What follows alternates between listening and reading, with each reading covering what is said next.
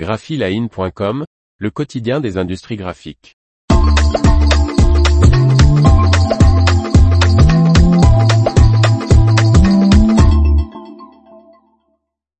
Accident mortel à elle, usine Saika Paper l'Aveyron. Par Faustine Loison. Un homme de 53 ans a perdu la vie. La semaine dernière, jeudi 9 février en fin d'après-midi, un accident mortel s'est produit à l'usine de papier recyclé pour carton ondulé Saika Paper Chamblin-L'Aveyron située dans la Drôme. Un employé de l'entreprise de 200 personnes a trouvé la mort pendant ses heures de travail.